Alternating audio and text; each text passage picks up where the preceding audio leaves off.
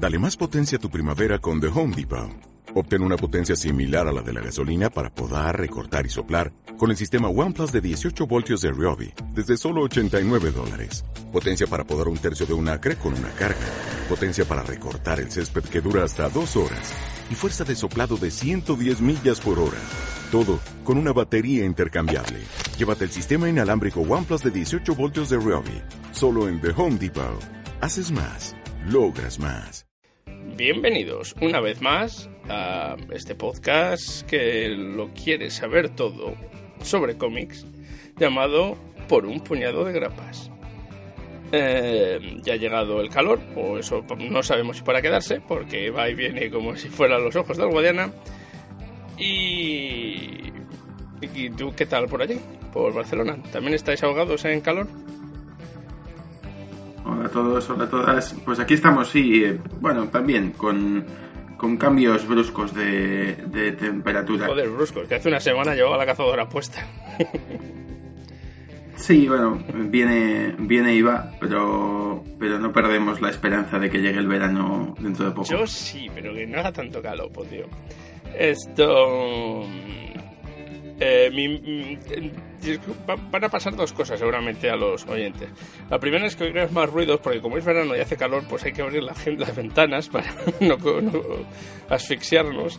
Entonces, mm, no sé por parte de César, pero yo vivo cerca de un hospital, mm, mm, tengo un aeropuerto cerca. y mm, hay bastantes pubs a mi alrededor. Eh, lo que hace que la gente se ponga muy contenta. Lo segundo es que me he pasado todo el día hoy en un parque de atracciones y mi cerebro está funcionando mm, a la mínima ahora mismo. Pero espero cun- cundir lo suficiente y morirme justo ya cuando acabemos de grabar. Eh, César, ¿de qué vamos a hablar hoy? Bueno, pues a pesar de, de todos los inconvenientes, un mes más estamos aquí eh, con un programa un pelín diferente de los anteriores, solo un pelín. Vamos a empezar hablando de Campeones, una serie de eh, superhéroes para Marvel. Eh, después hablaremos de, de Gotham, eh, Los Malditos, un cómic independiente publicado por Image y traído a España por Planeta. En tercer lugar, hablaremos de nuestro cómic clásico del mes, que será Ghost World, de Daniel Close. Y este mes no tendremos sección de noticias porque acabaremos el programa con una reseña con spoilers de Avengers Infinity War. Vamos, vamos, vamos. Así que, Pues la primera le toca al señor César eh, en esta primera sección en la que hablamos sobre campeones.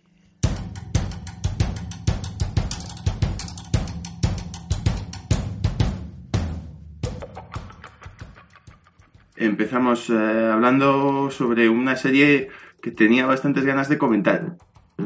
Campeones es, eh, como decía, una serie para Marvel y es una serie sobre un grupo de, superhéroes que surge a raíz de los recientes acontecimientos de Civil War 2. En Civil War 2 hay tres eh, superhéroes adolescentes que formaban parte de los Vengadores, que eran Miss Marvel, el Spider-Man mm, Miles Morales, el Spider-Man que creó Michael Bendis, y eh, también la nueva encarnación de Nova, que es Sam Alexander, que deciden romper con, con el grupo de los Vengadores y que, bueno, deciden que están cansados de que los héroes se pasan el día peleándose entre ellos, ¿no? Ya es la segunda Civil War, esto empieza a ser un poco costumbre, y creen que los superhéroes tienen que volver a preocuparse más de los problemas del mundo. Y entonces deciden formar un, un grupo nuevo al que se le unen eh, un- una, también una encarnación adolescente de Hulk, que es eh, Amadeus Cho, la hija de, de la Visión, que es Big Vision, y un poco más tarde, eh, durante el desarrollo de la serie, se unirá también el cíclope de la Patrulla X original, que ha sido traído al presente eh, en, bueno, desde, desde, digamos, desde los años 60. La verdad es que es muy Eh, poco- Ha sido traído al presente. Es muy poco más tarde, pero yo creo que es el segundo en el tercer episodio, en el tercera grapa en la que ya, ya está. Sí, en realidad sale en la portada del número uno, pero bueno, cuentan una historia sobre cómo va llegando. Sí, sí. Eh, y bueno, la, la serie está escrita por Mark Wade y dibujada por Humberto Ramos.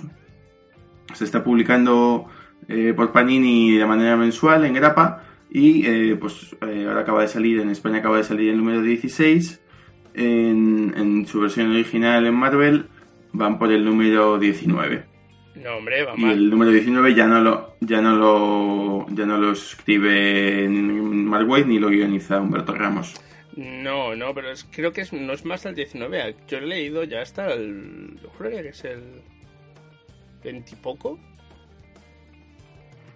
Mm, Pues déjame mirarlo, pero yo eh, estuve mirando cuál era el último número. Eh, Bueno, es que uno de ellos es que el, es el efectivamente crossover. Mark Waid ya no escribe. Uno de ellos es el crossover con los Vengadores, que no sé si cuenta o no cuenta como número per se. Entonces no sabría decirte Bueno, eso. claro. Claro que cuenta, No, sí, pues, sí. pues no sé, pues a lo mejor he sido yo. También hace es verdad que lo he leído hace un mes, el último, y no sé decirte cuál es el último número ahora mismo de, de cabeza. Pero Bueno, igualmente, cuéntanos, eh, Rubén, ¿qué te, qué te ha parecido, eh, qué te está pareciendo a campeones? mí me ha gustado mucho, me ha gustado, me parece que, que es lo que le hacía falta a Marvel, y me da miedo que con sus nuevas pretensiones quieran volver a lo, a lo de antes.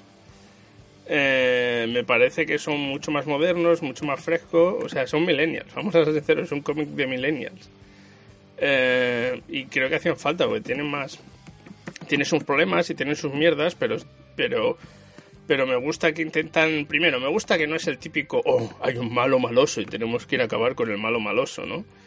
Es más, uh, está pasando. Es, es- me recuerda más a los cómics antiguos en los que ah, pasaba algo y ellos van a ayudar a la gente que les ha pasado algo, ¿no? Como cuando empezó Superman, que estaba para parar que se cayera un avión o cosas por el estilo.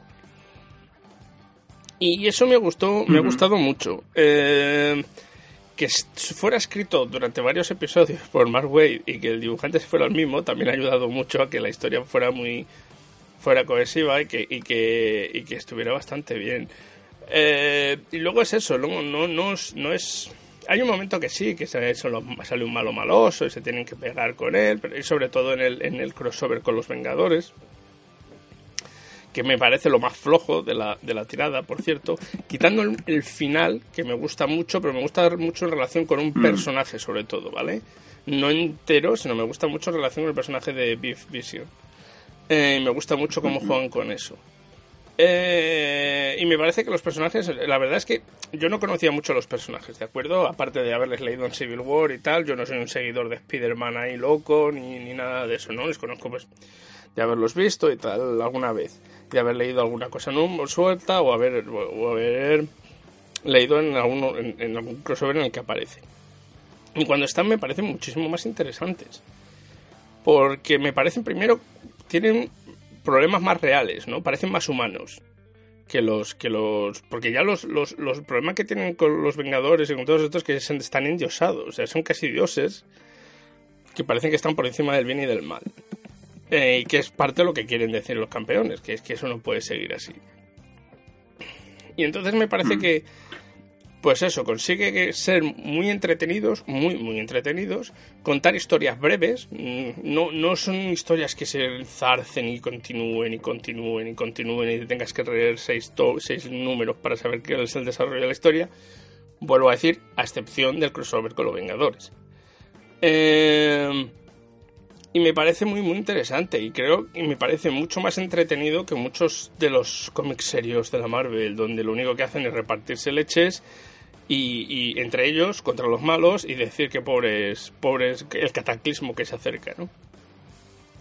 Hmm. Eh, Sí, me- yo- por eso me parece eh, más y además me parece como ten- tocan temas más modernos tocan eh, me refiero a, es bastante joven, ¿no? Y se nota que es para una audiencia de cierta edad, pero en realidad, incluso aunque se nota que es para una, una, una audiencia de cierta edad, me parece que sigue siendo mucho mejor en cuanto a lo que quiere contar que, el- que la repetición constante que se ha convertido ya muchos de las series regulares de, Marvel, ¿no? Mm.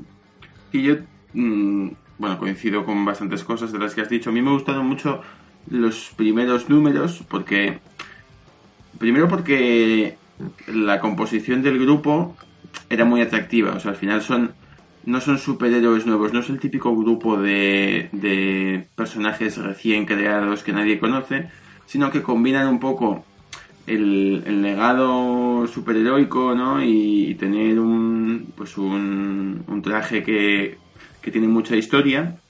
Eso es en todos los casos, ¿no? Pero bueno, estamos hablando de Hulk, Spider-Man, Miss Marvel, eh, Nova. Son, son personajes con mucho recorrido, pero a la vez quien está debajo del traje es eh, una persona nueva, ¿no? Y le dedican mucho tiempo a conocer a esos personajes, a, a ir presentándose como grupo, ¿no? A, conocer los diálogos sobre los cuáles son los, los superpoderes de, de, los demás, ¿no? Cómo eh, van, van descubriendo eso. Los superpoderes y lo que no son los superpoderes, ¿no? Cuál es el carácter de cada uno, ¿no? Tienen una pelea constante por saber quién es el líder del equipo, ¿no? Y hay momentos en los que, bueno, de manera natural, pues esto ocurre, ¿no? Eh, hay, hay roles de liderazgo y creo que están muy bien llevados.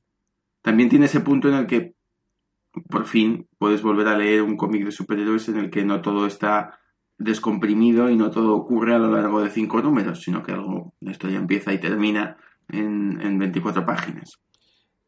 Creo que los cinco primeros números para mí fueron excepcionales. Luego la serie ya se acomoda y va contando aventuras que están bien, pero que ya no tienen quizá la, la misma frescura que, que, tenían, que tenían los primeros sí que me parece que los números que tienen tanto los propios números de la serie durante Imperio Secreto como eh, algún, los, los, números en los que salen del evento me parecen de lo mejor de Imperio Secreto. Ah, o sea, sí, la sí. participación de los campeones es para mí lo único que, que se salva de, de, Imperio Secreto, pero bueno, eso bueno, es yo, no eh, harina de otro costal. Pero no, no porque piense que Imperio Secreto es una maravilla, pero creo que hay más cosas que están bien.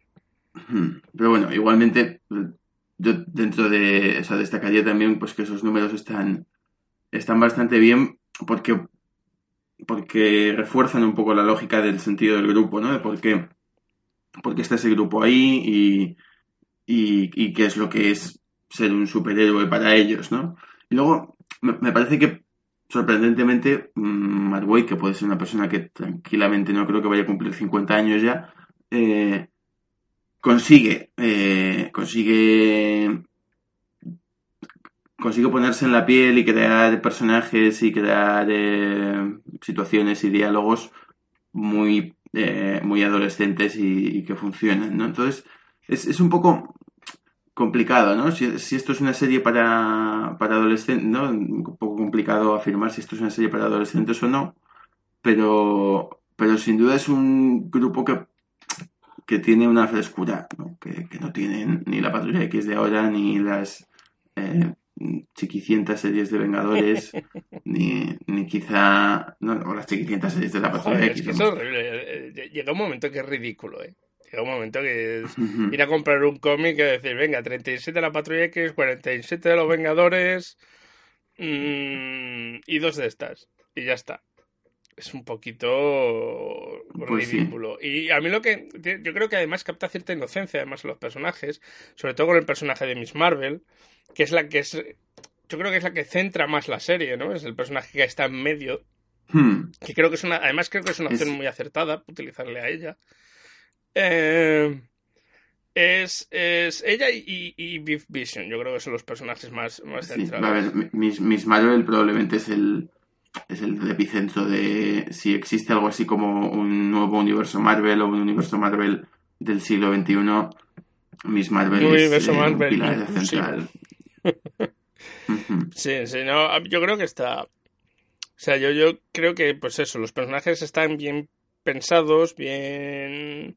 No creados, porque ya estaban creados, pero sí les da más profundidad, yo creo. Les da una cierta profundidad juega con ellos, juega con sus emociones de quinceañeros, con sus con sus sufrimientos cuando las cosas no salen bien, pero sí, no, es, es eh, además es eso, ¿no? Es enfrentado a lo otro siempre hay una especie continua de, de que las cosas se pueden mejorar, ¿no? no como los como los Vengadores y cosas de estas, todo es una mierda y nosotros estamos en salvando el mundo siempre.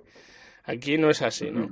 Eh, además juega mucho con las redes sociales y cosas de esas, como la identidad como superhéroe, como la identidad de, de lo que soy, el, cómo empieza el primer cómic en el que te hace el flashback de por qué Miss Marvel deja los y crea los, los campeones y deja los Vengadores y, y, cómo empieza, ¿no? Pues no empieza en ningún sitio así genial, empieza ella comiendo con su familia. Que no parece Miss Marvel. Al principio, la primera vez que lo veo digo, ¿está quién es? Luego ya veo que es Miss Marvel. Eh, está muy bien, porque lo que quiere decirte es, sí, sí, son superhéroes, pero vamos a hablar desde otro punto. Creo que es que ese, inicio es el que te dice, primero, esto es un punto y aparte, además me encanta que el flashback es como el color es como es distinto al, al resto de, del cómic, y además te está diciendo lo importante es el personaje como ser humano, no como superhéroe. Que creo que está bastante bien. Eh, el problema, como siempre, con estas series es cómo las continúas, obviamente. Mm, bueno, veremos. Eh, ahora empieza una, una etapa nueva. Mm, veremos si Jim Zub y eh, Izaxe, eh, que está en el guion y el dibujo, eh, pues tienen algo que contar o, o vuelven a las viejas a, seguir a seguir con la serie no bueno veremos veremos. Esto como toda como toda serie de cómics pues tiene sus etapas mejores y peores. obviamente. pero bueno estos 18 números eh, iniciales yo creo que merecen, merecen la pena. Incluso teniendo que comerte el crossover. Eh, pero hay que reconocer que, el crossover tiene partes interesantes, ya te digo, sobre todo el final tiene partes interesantes y nunca llega a hacerse un peñazo ni nunca llega a hacerse un... Mm, porque aún así el crossover sigue incluyendo sobre todo la relación de, de la visión con su hija y el por qué dejarnos a Vengadores y que le sigan tratando como si no supieran hacer nada pues eso sigue teniendo influencia, pero ya se vuelve más lo de siempre, ¿no? Hay un mega malo y hay que ir a por el mega malo, por el mega malo muy malo y ya está. Eh, además, yo no conocía el pues personaje de Amadeo 8, era el único que apenas había leído de él. es, bastante, es bastante curioso. Bueno, es un, es un personaje controvertido. Yo creo que todos, ¿eh? O sea, todos los personajes de, de, esta serie generan eh, mucha controversia pues entre, entre fans más eh, clásicos, ¿no? Que dicen que este no es Hulk y, y bueno, pues, pero, el problema es que, lo bueno que tiene un personaje como el de 8 en diferencia con el Hulk es, es que de Hulk ya poco más se puede exprimir que no se haya exprimido. ¿De acuerdo? Yo entiendo que hay que buscar otras avenidas para salir. Que sea la más acertada o no, bueno, pues ya eso ya es otra cosa. A, mí no me gusta Cíclope. Es un personaje que siempre me ha reventado muchísimo en, los cómics porque era el típico gruñón de, a mí, oh, bueno, a mí el cíclope eh, que escribe Matt Wade y, que se integra en este grupo me parece No, no, eso es lo que te iba a decir. Digo, pero este, de, este cíclope me gusta. Autodeterminación. Eh, Porque es un, es un cíclope que es al revés. Está diciendo, yo he venido aquí por la que me ha tocado. No me gustaría estar con la patrulla X, me gustaría estar aquí, pero, o sea, pero, pero también soy parte de la patrulla X.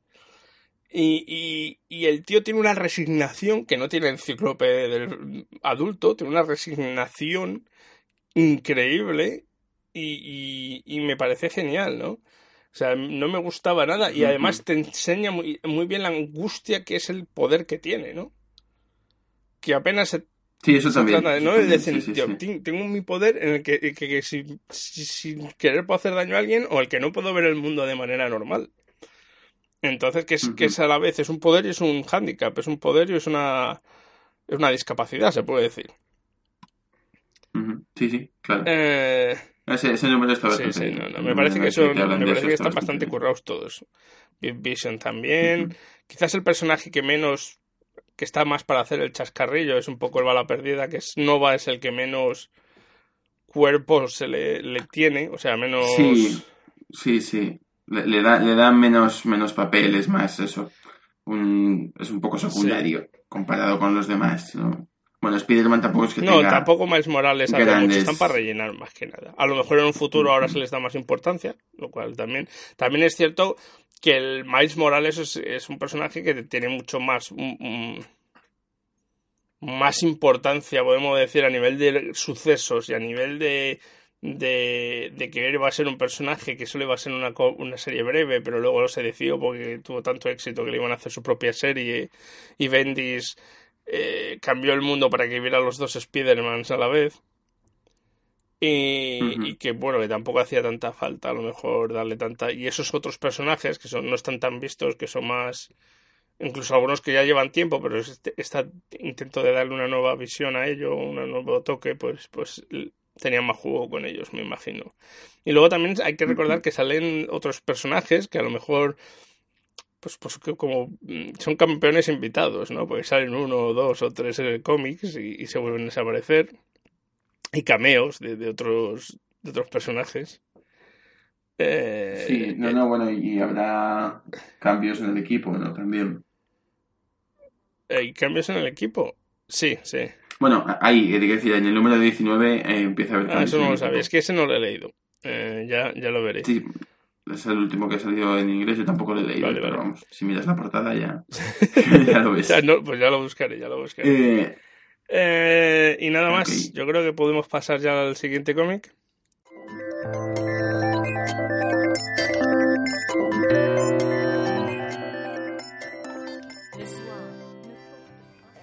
Pues sí, dejamos esta serie yo creo que más que bien recomendada y pasamos a hablar de, de Gotham, Los Malditos. Cuéntanos, eh, Rubén. Pues eh, César me dijo, tienes tres para escoger. Y dije, bueno, esto es pito pito gorgorito. y me leí un poco la de qué iba cada uno y, y los precios también. Y vi este de The Gotham y dije, ah, pues, pues me interesa esto en plan bíblico. Y me lo leí y fue como un flasazo. Y ahora os voy a explicar un, poquito de qué va. Eh, Gotham fue publicado originalmente por Image en 2016 y esta es la vez, la segunda vez que han colaborado Jason Aaron en el guion y el croata RM Guerra, que parece que es español, aunque digan que es croata, eh, dibujando. Y ya hicieron hace tiempo Scalp, que, que, se fue en vértigo y que tuvo bastante buena crítica, eh, por lo que he leído por ahí. La verdad es que no me extraña. Eh, y es esta Scalp lo que nos hace es una, una especie de, de reimaginación. De Gotham. ¿eh? Scalp, Gotham, Nos hace una especie de reimaginación del momento en el que mm, Moisés está o sea, es justo el momento antes del diluvio, cuando Moisés estaba hasta quiere construir su... Moisés no. Joder, estoy yo bien, ¿eh? Estoy yo... no... Eso es después. Es que mi cerebro se ha ido. No, eh, sí, sí, sí, ese va a ser el segundo volumen, ¿no? no sé. bueno, Noé quiere construir el arca y nos encontramos por ahí, y la verdad es que el cómic empieza con él y él es el protagonista, con un Cain con, marcado por Dios por haber sido el primer asesino y en el que no puede morir. Esto es algo que se ha oído, se ha utilizado miles y miles de veces en miles y miles de historias, cómics, novelas, películas, series, and so on, and so on. Eh, y que, pues, nunca y que aquí retoma pero de una manera distinta, ¿no? En cuanto es un mundo que no te esperas. O sea, tú sabes que el mundo del, Antiguo Testamento era un mundo un poco fastidiado, un poco chungo, pero lo que encuentras aquí es que es un mundo pues apocalíptico. Es increíble, es que parece el dibujo y todo. Yo cuando lo ves al principio no dices esto es el mundo de, del Antiguo Testamento, es parece el mundo de Mad Max. Eh, por todo, por el dibujo, por lo que nos cuentan, por lo salvaje, por lo brutal. Eh, y, en este mundo Caín pues está deambulando intentando encontrar quien le mate. Y se genera pues distintas confrontaciones y nos va enseñando distintos personajes para demostrarnos esta, esta, estas diferencias entre hay entre algunos que están casi en un estado prehistórico y otros que están más avanzados porque tienen hierro y, y cultivan y otros pues que, que están pues, casi se dan bueno les hay que se dan al canibalismo eh, la verdad es que es brutal. Eh, te le lees a toda pastilla, pero es brutal. No es un cómic para leer cerca de un niño ni de alguien que pueda sufrir de con, ciertas imágenes bastante explícitas. Eh, el dibujo es de unos colores y de unas es, es, es, con unos colores muy, muy básicos, ¿no? Y todos muy ocres, muy, muy, muy marrones, muy, muy grises. Y sangre, porque hay sangre a por botones en el cómic. Eh, y, deformaciones. ¿Y tú, qué te ha parecido a ti, César? Mm.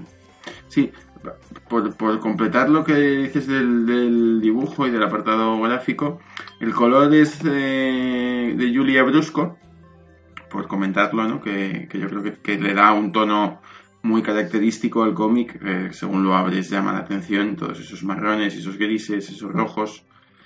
Y, el dibujo es un dibujo con eh, un dibujo sucio, un dibujo con muchas líneas, con mucho trazo, eh, que, está hecho así porque es el estilo, el estilo de Guerra y, y que le da ese punto quizá más, más, más brusco, más rudo, más, eh, más salvaje que intenta transmitir toda la obra. Sí, además es un, yo diría, es un poco brechtiano el uso del dibujo aquí, ¿no? Es un de, no, no te voy a dejar que te...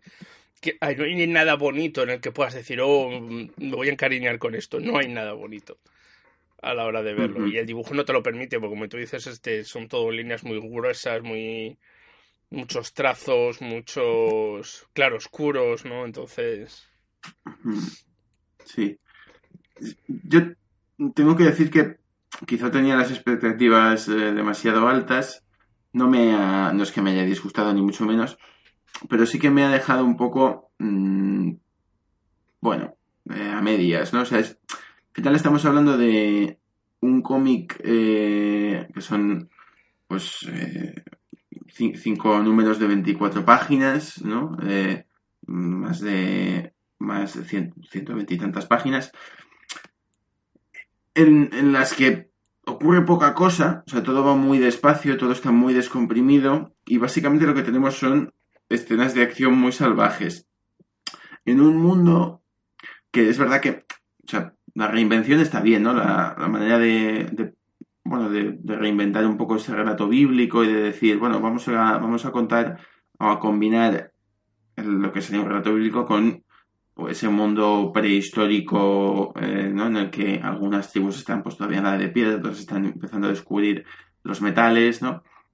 Vamos a combinar esas dos cosas, pero a la vez te presenta el mundo como si fuese un, un ideal desolado, ¿no? En, lugar de ser un, un vergel, eh, que es lo que probablemente era en, eh, por, la vegetación que, que, podía tener y por, y por las posibilidades de, alimentación ¿no? que, y de, y de sí, bueno, el entorno que podía tener el mundo en, en la época prehistórica. Entonces, creo que, que, es eso, que es un poco efectista en ese sentido y que al final es, pues bueno, seguir a Caín en, eh, en un intento, ¿no? En su camino por intentar morir y, veremos cómo, pues pues al final mm, lo que tiene son, eh, o lo que llama la atención del cómic son eh, pues sus escenas de acción brutales, ¿no? Y una historia que es más o menos previsible.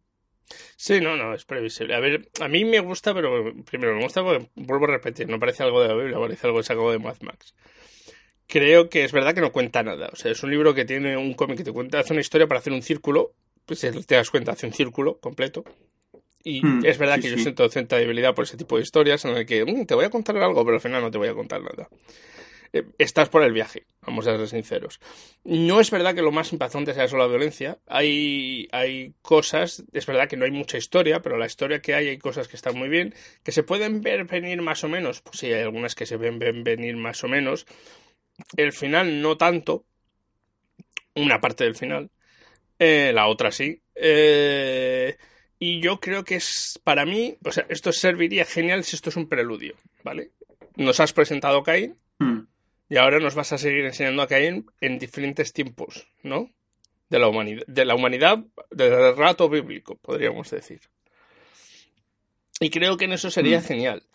Eh, así como solo, pues yo creo que está bien. obviamente, yo te digo una cosa, este, este cómic nunca debería haber salido como un cómic de engrapa. O sea, porque, porque una grapa solo no te cuenta nada. o sea, esto tenía que haber salido en volumen directamente con toda la historia. Todo, todos los eh, cómics en Estados Unidos salen primero ya, ya, ya, ya, ya lo sé, pero mensuales. O sea, yo, yo veo este cómic y obviamente yo no tengo la grapa, yo me he comprado el, el...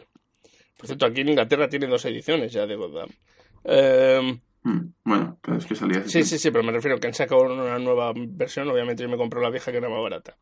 Eh, y es una cuestión de que, de que lo que te cuenta un cómic per se apenas avanza nada, como tú dices la historia. Es verdad que los dos últimos sí que se acelera bastante, pero los tres primeros va, Porque el primero lo que te quiere enseñar es el, el, el, sitio, el segundo te quiere enseñar el personaje, el tercero te quiere enseñar el, motivo, y es en el cuarto y el quinto donde te nos enseña el, desarrollo y el fin, ¿no? Eh, y me parece que, que, que, es eso, ¿no? Si yo me tuviera que comprar las grapas, me compro la primera grapa, me lo miro, me lo digo, joder, como mola, pero esto no va a ninguna parte, no me compro más. Pero sin embargo, te lees el hmm. tomo entero y tiene todo el sentido, ¿vale? Yo lo entiendo, ¿no? Es verdad que en Estados Unidos todos se hacen cachitos y, y ya está. Y es en Europa donde pues hay cómics que salen directamente como novelas gráficas y, y que y, salen mejores. No mejores, mm. sino que, que, te, son, te, pueden contar una historia sin hacértela en cachos, ¿no?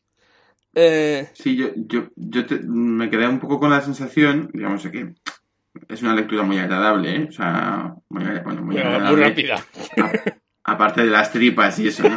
eh, y, y, de, y de la cantidad de, de animales muertos y animales devorándose unos a otros que aparecen página tras no, página. No, no, no, no deja títere con cabeza aquí, ¿eh? Pero, tengo la sensación de que esos cinco números, lo que te cuentan esos cinco números se podría haber contado en dos y la historia podría haber seguido avanzando. Creo que es un poco como que, que, que esto ocurre demasiado y con demasiada frecuencia en ciertos sectores del cómic independiente americano que al final de lo que estamos hablando es de que en 2016 Jason Aaron escribe y Guetta dibuja cinco números de, de Gotham. Y hasta ahora no habíamos tenido más noticia de esta serie. En el Salón del Cómic de Barcelona, eh, hace cosa de un mes, eh, vino eh, Guetta, que vive en Barcelona, y no es croata, pero habla, habla español perfectamente, y explicó que estaba trabajando de nuevo con Aaron en un segundo arco argumental. Es un poco... Para mí es un poco engañar a la gente. Al final mm, te cuento cinco números, te cuento una historia que solo es el preludio de lo que podrías, de lo que debería ser la historia. Y ahora voy a estar dos años, vamos a estar dos años esperando a que escriba el primer arco. Ya, mm, ya lo sé. Bueno, me parece un poco sí, vamos a difícil de justificar. Sí, a ver, yo entendería, eso es cierto, ¿no? O sea, desde el punto, pero eso no afecta a la calidad del cómic per se. Afecta un poco al negocio del cómic. No. Bueno, afecta, afecta a la calidad del cómic en el sentido de que lo que estamos leyendo aquí no es realmente la historia, Hombre, es una historia y, es, es, sabemos... es autoconclusiva per se. O sea, no, en realidad no necesitas leer más. Lo que pasa es que te quedas ganas con más porque el personaje de Cain es un personaje que atrae mucho. Eh, pero eh, concluye, mm. tiene un, final, o sea, no todo tiene que tener un final mascado ni un final concreto. Yo creo que tiene un final apropiado. Es, pero el problema es que, como la, cual, la calidad, y es de verdad, se lee a toda pastilla eh, y engancha de una manera Mm, brutal eh, es que te quedas con poco diciendo leches. Pero creo que también es un problema del cómic independiente, ¿no? Donde esto no es, ah, pues ya he acabado, ya me van a hacer los siguientes cinco números. No, es, he acabado de emprogramar este, es el contrato que tenía y ahora tengo que buscarme otra cosa que tengo con otra, con otro sello porque es lo que me va a dar de seguir comiendo. Bueno, no sé, yo hay, hay series en las que me leo un número y me cuente más o me cuente menos, quedo plenamente satisfecho eh, y hay series en las que mm, en las que no tengo esa sensación. No, no, a mí yo, te, o sea, yo estoy de acuerdo contigo que, que se te deja un poco y que, y que debería haberse planeado más, más seguido. Eh, y, pienso, como te he dicho, que, que yo nunca me hubiera leído este cómic si hubiera tenido que comprarme grapa por grapa. Eh, eh, y creo que eso también es un problema del cómic independiente americano, ¿no? Que el, no decir, mm, pues a lo mejor si lo sacamos todo como un volumen, que, lo cual es muy común aquí en Europa, pues. Pero bueno, eso ya cada uno. Es, a ver, yo sigo pensando que está muy bien y, y, la gente, eso sí, si son muy religiosos, a lo mejor os, os rechina un poquito. Sí, bueno, al final es eso, bueno, es una, es una interpretación libre ya, ya, donde de, con cabeza. de una parte de, de, algunos personajes bíblicos, ¿no? Bien traídos, bien traídos, porque del personaje de Caín yo creo que quizá tiene demasiado monólogo interior, ¿no? Eh, pero bueno, está muy bien llevado y... la versión de Noé es brutal, ¿eh? Pero eso es, probablemente la, la versión de Noé es, todavía más hardcore, ¿no? Eh, y, y, más interesante. Sí, sí, sí, que Caín al final pues es el típico antihéroe. Sí, no, y ese, el Caín en realidad está para desarrollar la historia, pero la historia no la cuenta él, cuenta lo demás. No es uno de esos eh, villanos carismáticos, ¿no? O sea, podría ser un Thanos eh, bíblico, ¿no? Un poco. Bueno, no, no es un eh, es, es, un, es un ser egoísta que él quiere lo que él quiere y que ya lo ha visto todo. pero no lo consigue, lo que él quiere. el problema es cuando deja de, buscar y, quiere, y, y, se reniega a hacer otras cosas, ¿no? Eh, y, Pues sí, bueno, yo creo que eso, bueno, y, luego además, sin duda, eh, si tenéis que buscar un criterio para elegir este cómico no elegirlo, es abrirlo, eh, ojear un poco el dibujo y si os gusta el dibujo es, espectacular. si te gusta el estilo, el, si te gusta el estilo, es, una lectura que merece la pena. Es, muy bueno el dibujo. Y me recuerda a ciertos dibujantes de los años 80 de cómics, en el estilo un poco. Mm. Del heavy metal y todo esto. Depende. Sí, sí, sí, claro. Eh... Sí, Bernie Wrightson, sí, sí. Y, incluso Manara en ciertos cómics de Manara que también utilizaba eran brutales y tal. No sé si has leído los del los del rey, del dios mono y todo el rey mono que hizo y tal, que también eran bastante hardcore. Mucho sexo, porque es manera, pero, pero también eran bastante hardcore. Eh, ¿Pasamos a la tercera? Pues sí, vamos a cambiar un poco de tercio. No salimos de Estados Unidos, pero vamos a hablar de Ghost World, eh, una obra, quizá la obra más conocida eh, de Daniel Close, que, bueno, Daniel Close eh, es un autor mm, ahora ya bastante famoso dentro del, del mundo underground, del cómic underground y del cómic de autor en, Estados Unidos y en todo el mundo. Y eh, escribió esta serie de, de, historias en las que nos cuenta, pues, bueno, nos cuenta la historia, valga la redundancia, de de Enid y Rebeca, dos chicas adolescentes que viven en, en una ciudad eh, indeterminada en, en, Estados Unidos en los años 90 y que se tienen que enfrentar pues a situaciones comunes o propias de, de, de su entorno y de su edad pero que no por ser situaciones comunes son menos bizarras, ¿no? Eh, él se acerca un poco a, a esa edad, a la adolescencia, desde, desde la perspectiva de qué es lo, lo verdaderamente loco que, que, vemos en, ¿no? y que vamos descubriendo conforme nos vamos haciendo mayores y vamos accediendo, digamos, a, otros eh, espacios de la sociedad y del mundo. Es, es, lo que sería un, lo que se conoce en el mundillo del cómic eh, como un slice of life, eh, en el que Daniel Close vuelca eh, un poco algunos de sus recuerdos y algunas de sus experiencias en, Chicago durante su adolescencia y juventud, pero desde la perspectiva de, estas dos chicas, de estas dos mujeres. El cómic fue, fue publicado originalmente en la revista 8 que, que Daniel Close escribía en exclusiva a modo de fanzine que publicaba Fantagraphics. Eh, mm, lo fue publicando durante los años 90 y apareció recopilado por primera vez como, una novela gráfica en el 97. Y bueno, aunque solo tiene 20, algo más de 20 años, es, un cómic clásico eh, porque es una referencia para, muchos cómics que se han escrito después y para, y para un, un sector digamos, del, del cómic eh, de autor y del cómic eh, más alejado de las grandes editoriales, que trata temas que no son los propios de, quizá, de pues el cómic de superhéroes o el cómic de aventuras. Sí, a ver, a mí me pasa lo contrario que con The Gotham. Y no porque piense que es un mal cómic, ¿eh? No, pero no me ha costado leérmelo. No sé cuántas veces he empezado. Hay veces que he empezado, me he leído tres páginas, he vuelto a parar, he tenido que volver a empezar con las tres páginas. ¿Por qué? Porque aunque las historias que te cuentas son interesantes, aunque pueden llegar a ser un poquito repetitivas, sobre todo los primeros cómics, ¿no? Eh, porque como bien tú dices, es un slice of life donde no pasa tanto y el 80% de cada, de cada episodio, podemos llamarlo, son ellas dos hablando sobre algo que acontece en sus vidas, sobre algo normalmente que es, no tiene relevancia alguna y suele ser sobre personajes que hay alrededor. Eh, es difícil que te Madre mía, perdón por el sonido de la ambulancia, como ya avisé, pero es que vivo al lado de un hospital. Entonces, tiene sus beneficios, que es que si te pones malo, estás al lado del hospital. Tiene los malos, que es que las ambulancias, una de las carreteras que usan para salir del es, es la de mi casa. Eh, volviendo al tema. Esto podría ser una historia de Daniel Close. Perfectamente.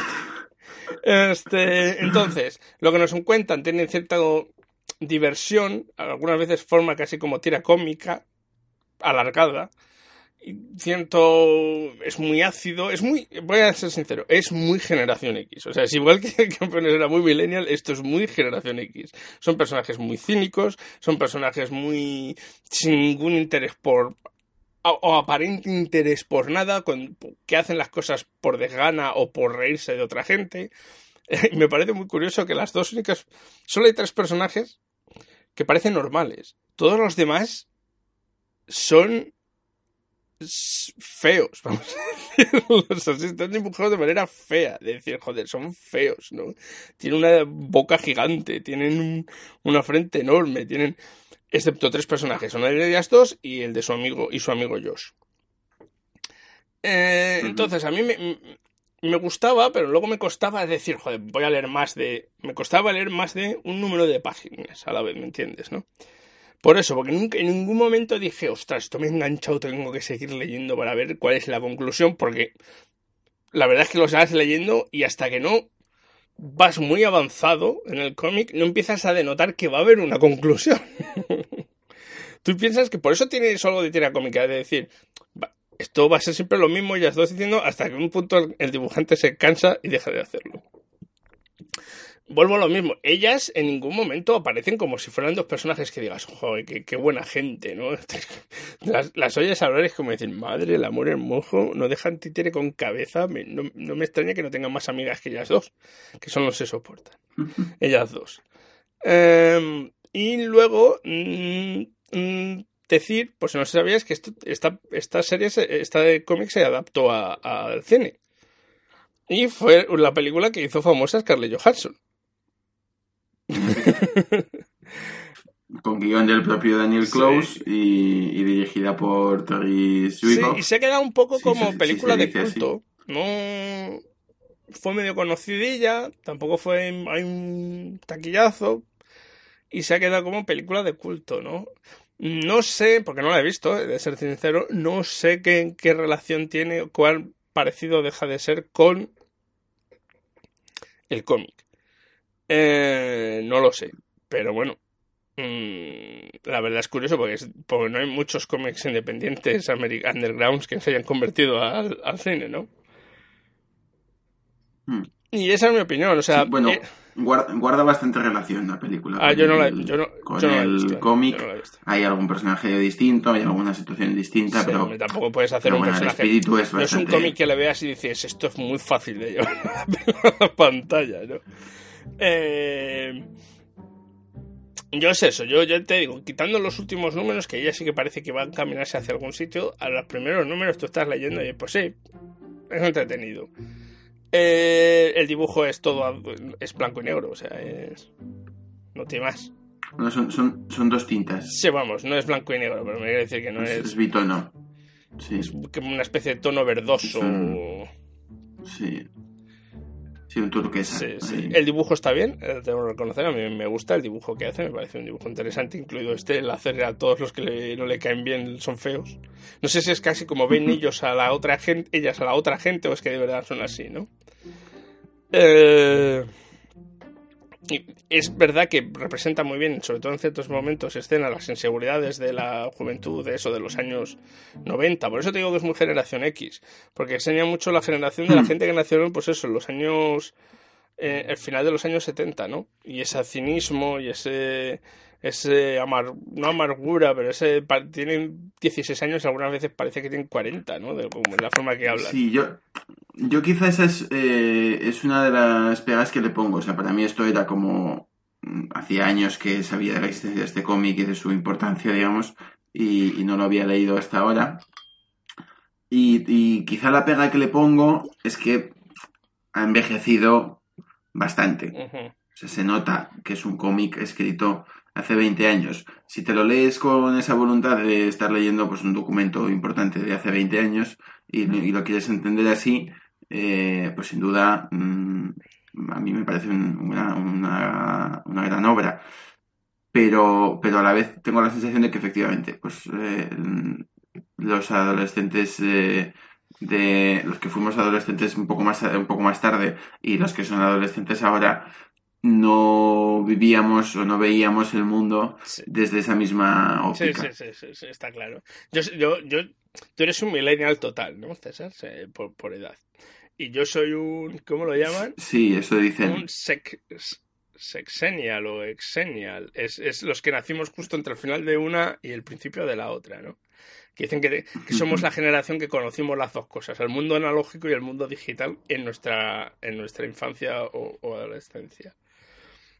Eh, a mí esto también te voy a decir, esto de las generaciones me parece un poco gilipollas porque hay gente de todos tipos, en todos colores, en todas las épocas. Es muy, es muy relativo, evidentemente. Eh, eh, pero sí que es cierto que se nota mucho que esas connotaciones que son las connotaciones que siempre se le ha dado a la generación, la famosa generación X, ¿no? Que era Hmm. Eh, la generación del grunge. Sí, sí, con esa película que se llamaba Reality Bites con la Winona Ryder, que representaba todo lo que era la generación X. La película no es ninguna maravilla, por cierto.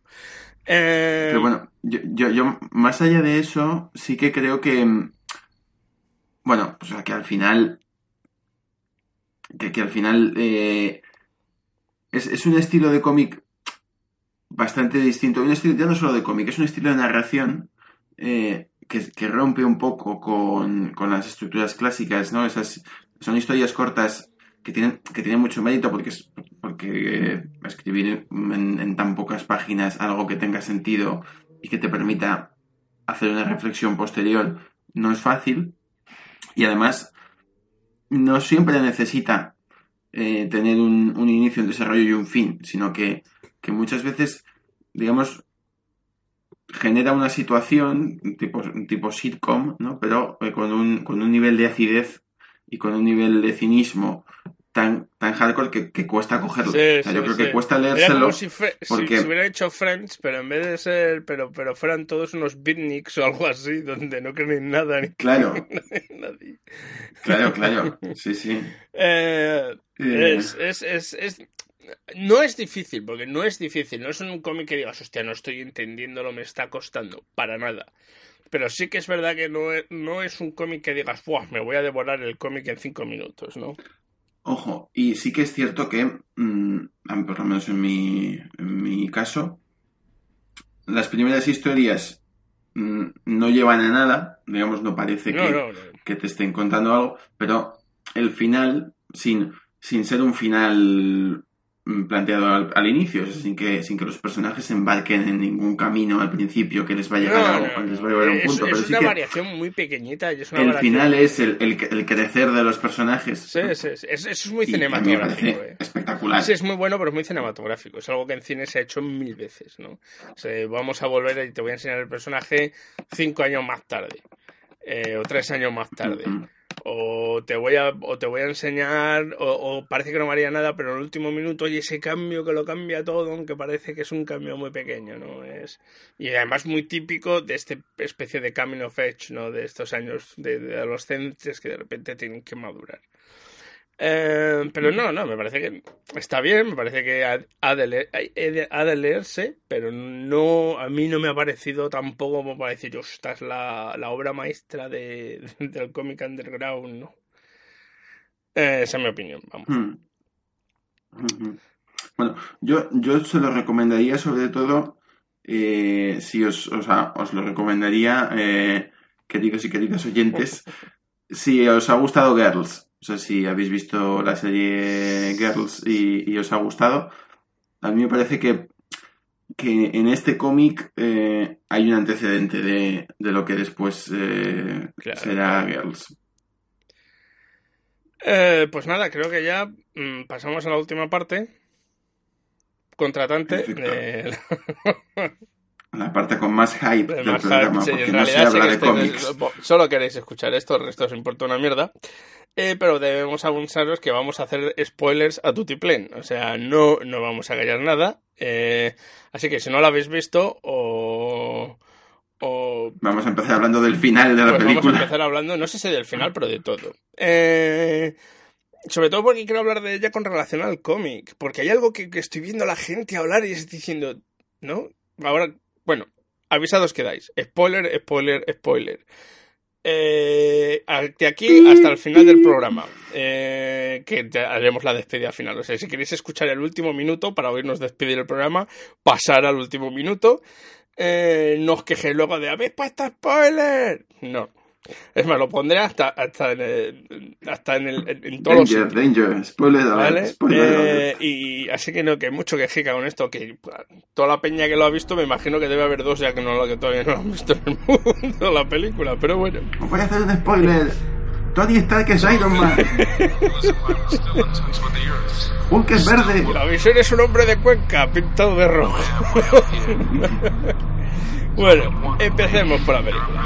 Para que, porque no, aquí, por, por si algún, os habéis dado un leñazo contra, contra algo y no sabéis qué, qué estamos hablando.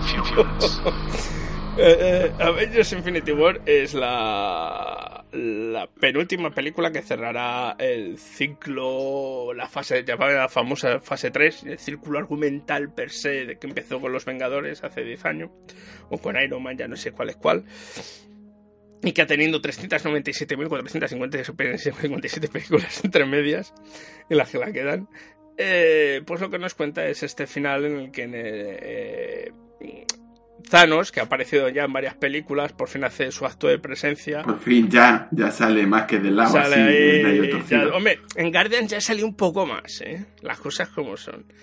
Y ya pues eh, se pone el guante, dice, pues voy a pegar a hostias y cumple, y quiere cumplir, y cumple su misión de matar al 50% del universo. Eh, que viene a ser lo mismo que quería hacer el señor en los cómics. Eh, si habéis leído nuestra En los cómics del guantelete. Del leído hay otros cómics más en los que sale Thanos en el guantelete, pero el, el, el canon principal es el guantelete del infinito. Obviamente no es idéntico al cómic, muy diferente porque eh, las historias vienen de muy distintas. Aquí no aparece para nada Adam Warlock. Mm, A mí me ha sorprendido lo cercano que es. Eso o sea, es lo que me, que viendo me los trailers, flipado. Yo pensaba que esto iba a ser el Infinity War en nombre y luego digo, vale, no es la misma historia, pero los acontecimientos que están sucediendo hay muchos que son los que pasan en el O sea, cómic. lo que es lo gordo, lo estructural, al final es más o menos lo que ocurre. No, no, no lo que ocurre en el guantelete del infinito, sino lo que ocurre en los números anteriores, que son el Thanos Quest, que es cómo consigue. mm, eh, cómo consigue Thanos las gemas. No, y también incluye infinito te lo resumen en ahí cuatro guantelete páginas. infinito. Bueno, lo que pasa al principio del guantelete del Bueno, no solo, y, y luego, porque la batalla, no me digas que la batalla que tiene con Tony Stark y los Guardianes de la Galaxia y Spider-Man no se parece un huevo a la batalla que tiene contra varios de ellos en el sitio esto que hace para pegarse con ellos, donde están a punto de quitarle el guante, pero al final no lo hacen.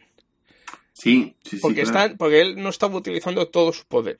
Y ya cuando se da cuenta que va a perder es que dice, hostia, hostia, hostia, hostia, que, que, que pierdo, ¿no? En este caso utilizan el truco de que, Dios mío, ha matado a Gamora. Y a partir de entonces, pues el señor Star-Lord la caga y todo el mundo le odia. Esto, Es- esto- a mí lo que más me Ese es flipa es que la momentos- peña se cree que esto es permadez, que los muertos van a seguir muertos. Una mierda, joder, leeros el cómic. Bueno, pero. Pero vamos a dejar en su inocencia a esa gente que se lo pasa No, tan bien. es que es una cosa, pero, pero la gente, ¿no? Que las páginas que veo yo de estas de. como. Como de Nerdist y los. los. los. los. los podcasts y los blogs y, las páginas de YouTube que hablan sobre ello, que veo yo, ¿no? No, porque vamos a especular qué puede pasar, que no sé qué. Esto es idéntico al cómic, lo que va a pasar va a ser idéntico al cómic. Es que alguien se va a poner el guantelete y va a hacer... Y ya no, está. pero eso, no, no, especulando que va a ser lo siguiente. Joder, ¿qué es el cómic? Que no van a morir todos como tal, que no les van a dejar muertos. Primero porque se, acabado de, se ha acabado Black Panther. O no, vamos a poner a la hermana como Black Panther ahora. No os lo queréis ni vosotros. bueno, pero en el fondo, o sea, yo en realidad lo que más me fascina de todo esto no es la película. ¿no? Eh, me, pasa, me pasaba igual un poco con, con Star Wars, pero yo creo que, que en este caso Marvel está superando a Star Wars en ese plano. Y es que hay una legión de fans del universo cinematográfico Marvel. Ah, sí, sí, es verdad. una legión de fans que no han leído cómics, que no, tienen intención de hacerlo. Pero, bueno, pero, ojo, yo, no, los estoy No, no, no, está eh, claro. Ni mucho menos. Vamos a ser sinceros, si no estabas leyendo cómics antes... Es más, hay gente que ha empezado a leerlos ahora por las películas. bueno, pero, pero, me, me, interesa más la que no ha empezado a leerlos por las películas. La que no los leía, no los lee y no tiene intención de leerlos. Sino, o sea, me, fascina la capacidad para llevar la franquicia, lo que conocemos como una franquicia desde hace un montón de tiempo, eh, probablemente desde la primera trilogía de Star Wars, a otro nivel, ¿no? A un nivel en el que tienes una multitud de franquicias enlazadas en un universo compartido, que es esto en cómics, pues es algo muy habitual, en el que hay crossovers, en el que hay pues, apariciones en los personajes en otras, ¿no? Y en el que finalmente hay un macroevento, que es Infinity War.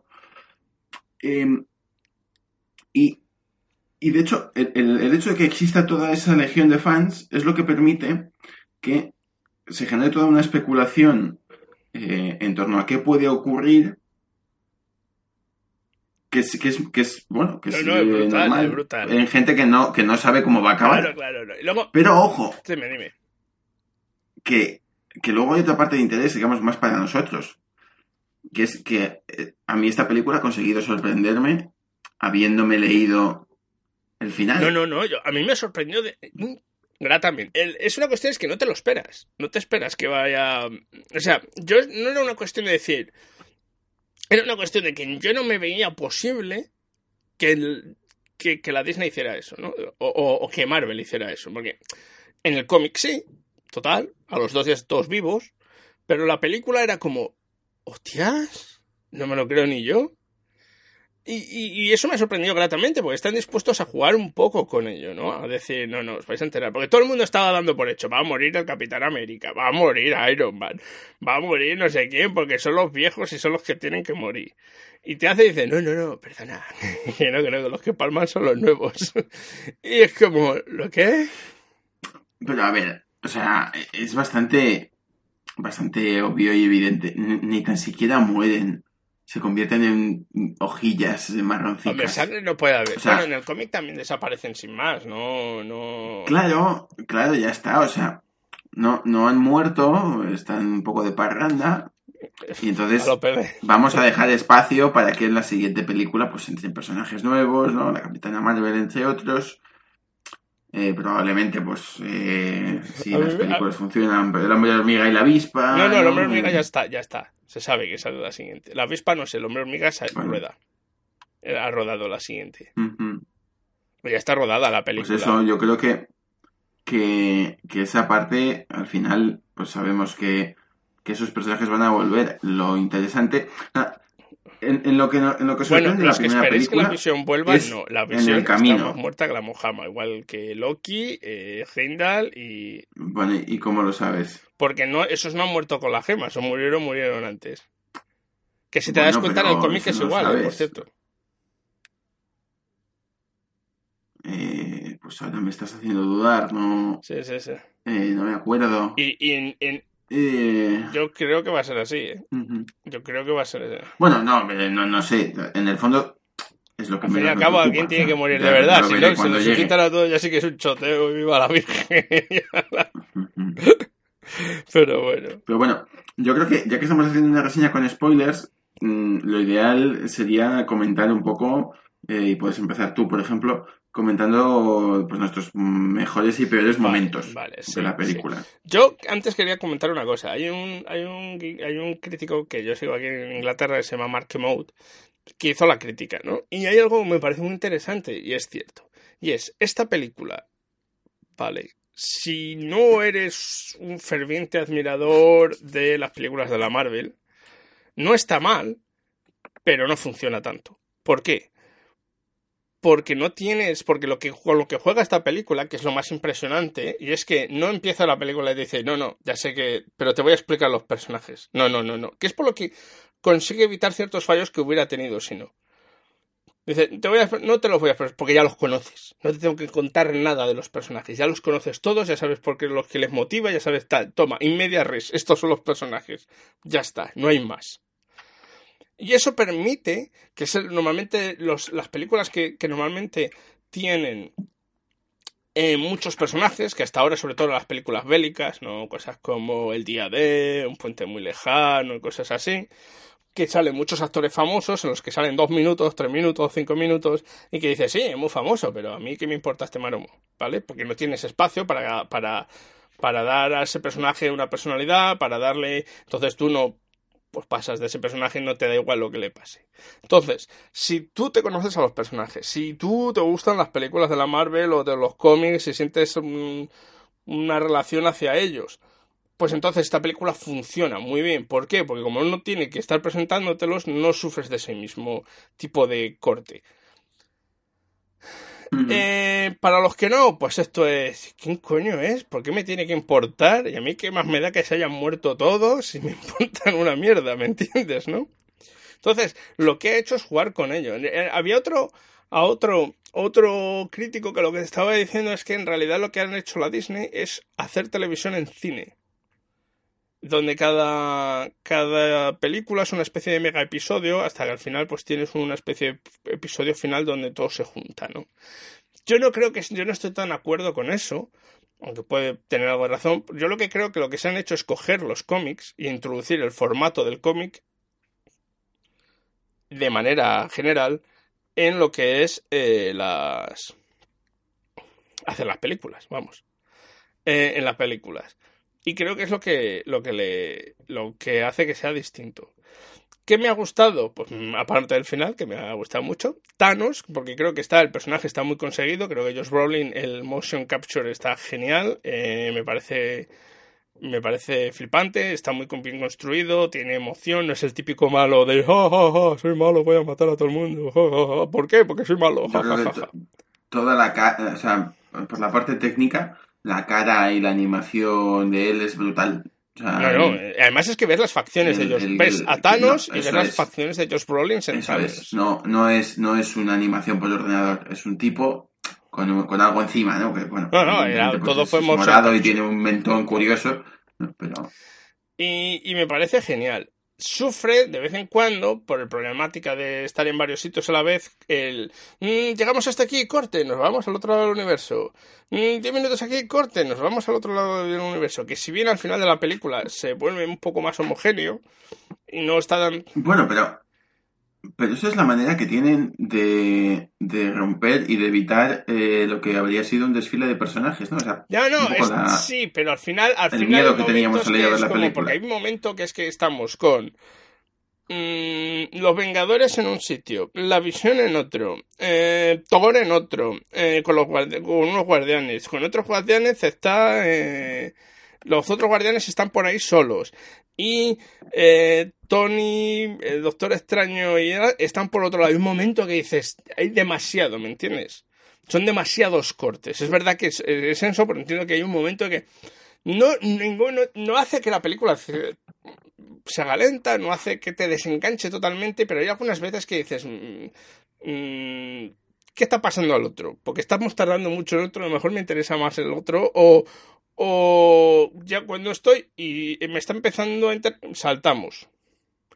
Ahí eso a mí me parece que es un problema que iba a tener esta película con tantos personajes. Que para es una cuestión de para ahorrar, para no hacer algo que todavía se vea peor, tienen que hacer otra cosa que que es mejor que lo otro, pero siguen sin ser tan. sigue rompiendo, quieras que no, la narrativa de una manera u otra.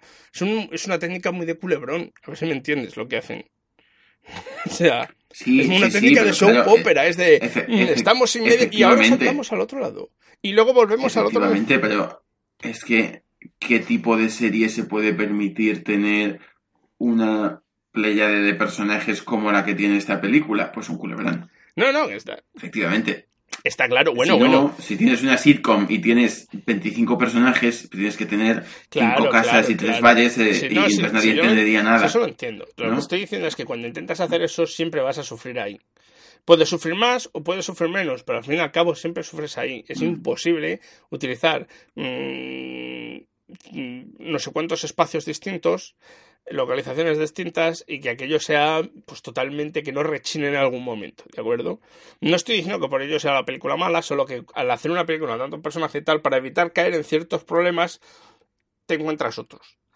Eh, y eso para mí es quizás lo peor. No se hace para la larga y eso que dura más que, que una que yo que sé. Eh, los actores están bien. Es verdad que algunos personajes que están para decir, oh, estoy aquí y ya no hago nada más. no, hay personajes como el de Scarlet Witch o... No, Scarlet Witch no, perdón, eh, Black Widow y tal, que es, estoy aquí, voy a poner caras dos veces. Y algunos de los personajes que salen con Blanc Panther y tal. eh, en, el caso de la Bruja Escarlata... No, no, la Bruja Escarlata sí que tiene importancia. Es, es, Black Widow, me he equivocado yo, es Black sí, no, bueno, bueno, a ver, pues Widow tiene importancia porque se pelea con. No, no, si todo se pelea, pero me refiero a que, hay algunos que están ahí. Estoy haciendo bulto de superhéroe. En el caso de la Bruja Escarlata, mm, es uno de los personajes que creo que desarrollan menos, que le dan menos carácter. Sí que tiene un papel, o sea, al final tiene un papel que, bueno, pues eh, parece que va a hacer algo, parece que tiene que hacer una cosa, pero al final. No, no, pues lo puede decir, que estamos en spoiler mode. Gira, gira, eso sí, sí, por eso, eh, gira la manita eh, y, y, no ha hecho nada.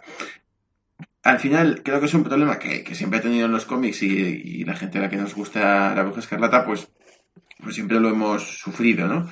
Que es un personaje al que se trata siempre secundario y detrás de, de un personaje masculino y y, se le da poco carácter. Sí, no, no, eso, es cierto.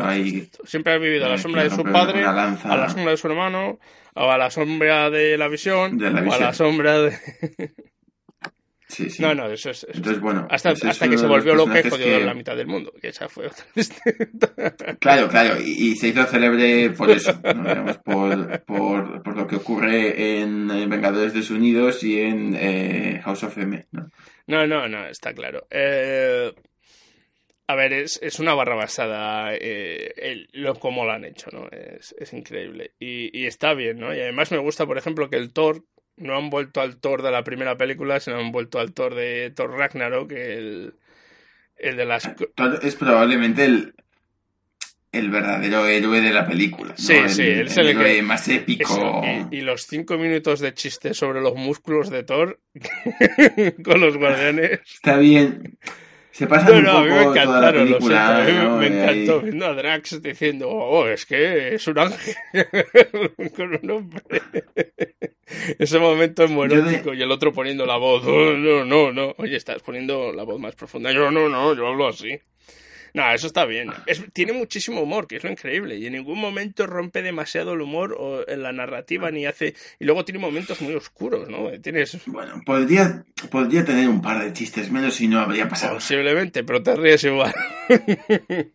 sí, sí, sí. Yo, el, para mí, el momento mítico de la, de la película, o sea, me gusta mucho toda la escena de la forja del nuevo super hacha martillo de, de Thor pero el momento que justifica toda la presencia de Groot en la película, que es ese, ¿no? El mango, ¿no? Une las dos piezas del martillo y se corta un brazo y entonces da... Es un poco como que da un brazo contra Thanos, ¿no? O sea, nada menos, ¿no? Eh, no, no está, luego da más cosas, ¿no? Bueno, y el momento, y, y también Rocket Raccoon cuando está en el, en el planeta y le dice al Winter Soldier, Mm, te compro el brazo. el otro, no. Eso está muy bien. Esa escena Eh, no, no, es, tiene unos puntazos muy, muy buenos. Esto, pero sí, sí. Eh, ah, La, en, mi sala de cine yo fui a verla a- a- al preestreno a, a- al Fenómeno, aquí en Barcelona, y eh, creo que el momento en el que más aplaudimos fue cuando sale Thor de, y del portal eh, y tira el martillo. No es un martillo, Sí, es un hacha. Entonces es el hacha martillo ese nuevo. Se parece un montón a de los cómics, lo que pone, pasa que le han hecho la parte por detrás Roma, pero se parece Que lleva. mucho que llevaba en Odison. El, al que lleva cuando, Cuando no, no tiene, lleva el el- martillo, sí. cuando no tiene Sí. Mjolnir, ¿no? Sí, sí, sí, sí. Este, ahora lo que es es que va a ser la siguiente, eh, que no lo sabemos, porque no dice ni el título de la película, y qué harán después. A mí me gustaría mucho que empezaran a sacar los personajes, pues como del Champions, una cosa así, ¿vale? Porque creo que Bueno, puede ser bastante para interesante. eso tienen bastante tiempo. Para eso tienen bastante tiempo. Sí, no, ya, tienen Y- bastante tiempo, pero creo que si se dedican a sacar, siguen con las cosas clásicas, pues al final va a ser un poco a quemar. Creo que ya deberían empezar a intentar variar un poquito. Pero, claro, pero. Vamos, en mi perspectiva, si yo fuese Kevin Feige, pues tendría mucho más dinero. Pero además de eso, eh, yo creo que, que- que queda mucho por explotar. O sea, que al final estamos hablando de que la mayoría del público eh, que ve estas películas y que disfruta con estas películas eh, entra dentro de ese, de ese sector que decíamos Sí, antes, sí, que ni ha leído cómics ni los lee ni tiene intención no, de está leerlos. claro, está claro. Con lo cual, lo clásico no, es tan no. clásico. Bueno, sí que es Me verdad refiero que sobre todo por el tipo de personaje, ¿vale? mi odio, parti- mi odio particular hacia Iron Man y Robert Downey Jr. hace que probablemente Pero porque pues, a mí me gusta que lo- la que- persona. lo pueden amortizar ya, que lleva más películas Eso que... sí, ya es lo que que más me cansa. mí, Solitario. oiga, Otra vez Iron Man. ¿Vale? Sí, y además eso, tiene que ser el protagonista y tiene que hacerlo todo bien y tiene que salvar el mundo. Excepto cuando la caga y crea Y de- otro. Pero sí. Pero da yo igual. quiero ver más, final, yo eso, quiero ver más a Bruce Banner y menos a Iron Man. Hulk es probablemente un personaje, o sea, bueno, no Hulk, sino, o sea, Bruce Banner eh, en la armadura esa que le ponen haciendo el payaso todo el rato, es como, ¿por qué? O sea, mm, ¿por qué habéis hecho Sí, esto? es, Eh, es algo que no entendí. pues no lo Me saquéis, que es o- porque... o, sacadlo, o no le deis ningún- ninguna importancia, pues ya está, o sea, que, se- que se transforma en Hulk y se pegue con una O gente que no se ya transforme, pero que no siga intentándolo cada cinco minutos. Oh, sí, sí, y haciendo chistes malos todo Claro, ese, ese es el problema, el que tengo. O sea, pa- pasamos de tener a, a- en Thor Ragnarok, donde Hulk sale un montón y, y mola, y sale bien, y el personaje está guay, y, y, y Mark Ruffalo lo hace muy bien, vamos a ser sinceros. Porque es, es buen actor y la historia y el tío ha sabido, ha sabido convencer más que los, los anteriores, ¿no? Pues no se lo toma tan en serio. Y luego vienes a esto y me sacas a- al personaje que está muy bien, está muy bien la primera parte, está muy bien cuando viene y cuenta todo lo que está pasando y todo eso. Pero luego en el de me transformo no me transformo. Pues, vale, pues no te transformas. A Está claro que nos lo vais a contar en la siguiente. O sea, eso está claro que es algo que nos van a contar en la siguiente película porque no se quiere transformar. Pero no me lo hagas cada dos minutos, coño, que ya sé que no se va a transformar. Bueno, pero lo del. Yo, entendí así. a por bote pronto, digamos. Que no se transforma porque la paliza que le ha dado Thanos. eh, pues de la paliza que le ha dado Thanos ya no Efe- quiere salir, sí. ¿no? Porque sabe que Thanos está ahí, entonces que le va a volver a pegar. No, no, no creo que sea Que va a volver a eso, acabar es una delante de Thanos y va a volver a no recibir otra paliza. miedo como tal, sino también de, or- de orgullo herido, ¿no? De decir, no salgo, ya está, porque me ha ganado. Mierda. No porque creo que tenga miedo al dolor físico, sino porque es la primera vez que le ganan y no, no sabe aceptar No, que ha da- perdido. Da igual si es dolor físico o, o si es miedo. Pero que no sale por, por Sí, eso, no, porque o sea, Thanos le, es un poco- le supera, sí, pero me refiero que vale, que lo, me parece muy bien y seguramente lo sepan resolver muy bien en la siguiente película, ¿de acuerdo? Porque está claro que eso es para que salga la siguiente película. Eso va a ser algo que se va a tratar en la siguiente película, pues no, no tiene sentido ninguno. Eh, pero, joder, no lo hagáis una y otra y otra y otra vez, que no hace falta. ¿De acuerdo? Y además lo único que estáis haciendo es desperdiciando el personaje. Eh, no hace falta que le pongan en la armadura. Si le dejan con la otra en haciendo lo de la visión, seguramente hubieran acabado antes y él con la armadura tampoco hubiera avanzado tanto. Eh, y ya está. No sé. eh, Eh, y luego ya, pues, pues, pues a ver quién va a ser el siguiente Capitán América, si Bucky Barnes o, o, o Falcon. Pero bueno. Bueno, probablemente nadie, o sea, esta película cumple ese papel en el que no hay Capitán América. Ya, ya, ya, No ya, está ya. Steve Rogers. Ya, no, o pero sea, de hecho, hay, una cuestión, así, es ¿no? que eh, Sebastian Stan, que es el actor que hace de, de como de Winter Soldier, le quedan como tres o cuatro películas por hacer con la Marvel. Pues tiene un, contrato de siete películas, una cosa así. Y solo ha salido en tres con esta.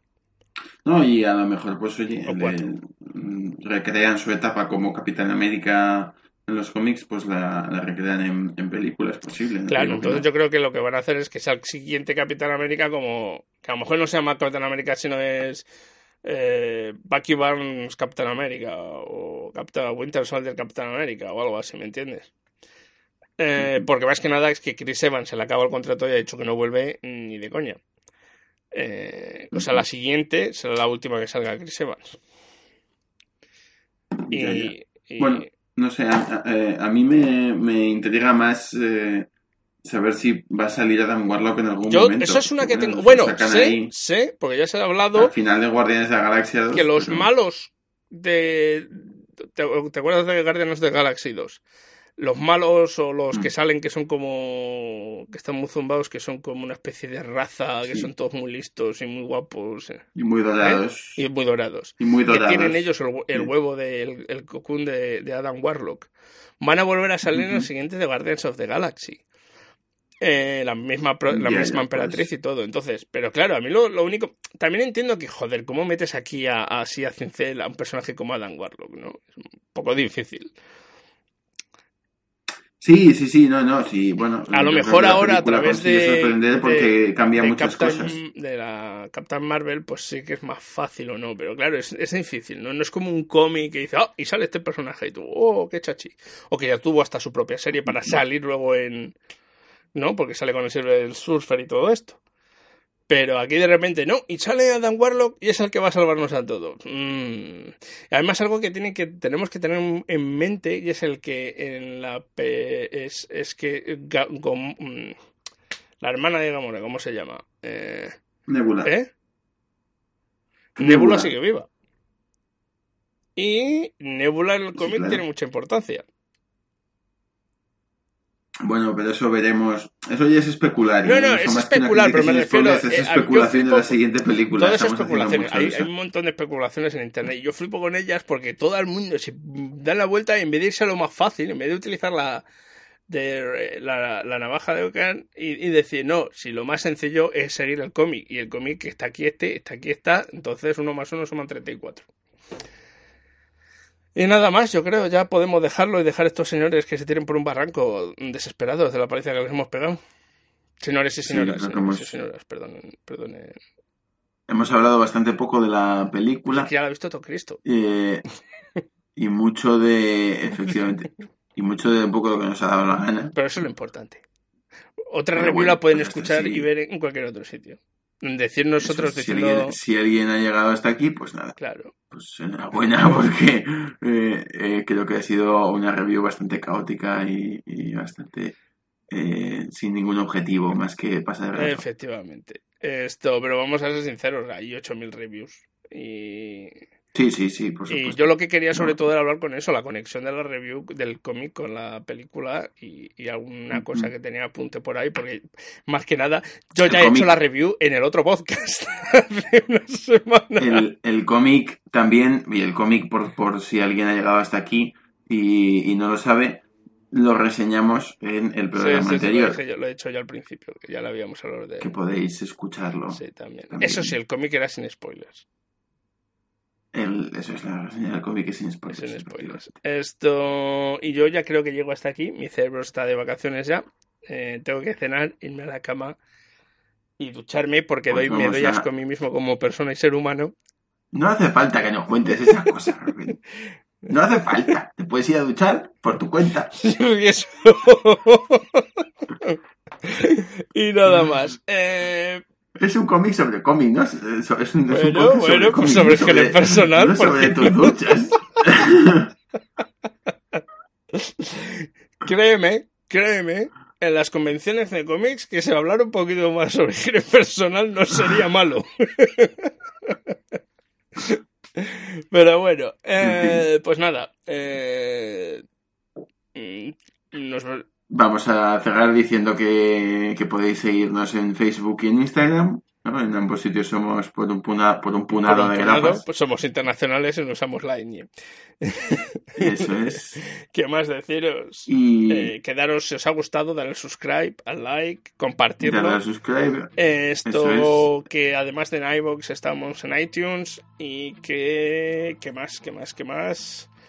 Que tenemos solo Que volveremos. que también y César de vez en cuando hacemos un po- otro podcast de cine llamado donde eso sobre todo cine y series y que es llamado Cuatro reviews un funeral Cuatro que reviews en está en el mismo canal de iVoox. Y pues nada que el mes que viene vendremos con más cosas. Eh, se estrena Deadpool por cierto, este mes también Cosas jugosas. No sé si Deadpool tiene buena pinta, pero quizá no da para una crítica con spoilers. No, no, no, no, no va a haber crítica con spoilers. Eh, lo que habrá, eh, no sé. mm, a mí me da miedo, eh, me da miedo. Incluso que puede estar muy bien, me da mucho miedo, pero bueno. Y, Veremos, veremos. y, y no mucho más. Eh, esperemos que os haya gustado esta locura. Como la parte final, pues si nos ha gustado, ¿qué le vamos a hacer? Nosotros necesitamos explayarnos. Eh, y no mucho más. Esto no os queméis con el sol, porque menuda la que está cayendo. Y disfrutar. Disfrutad mucho de las lecturas y hasta el mes que viene. Hasta el mes que viene.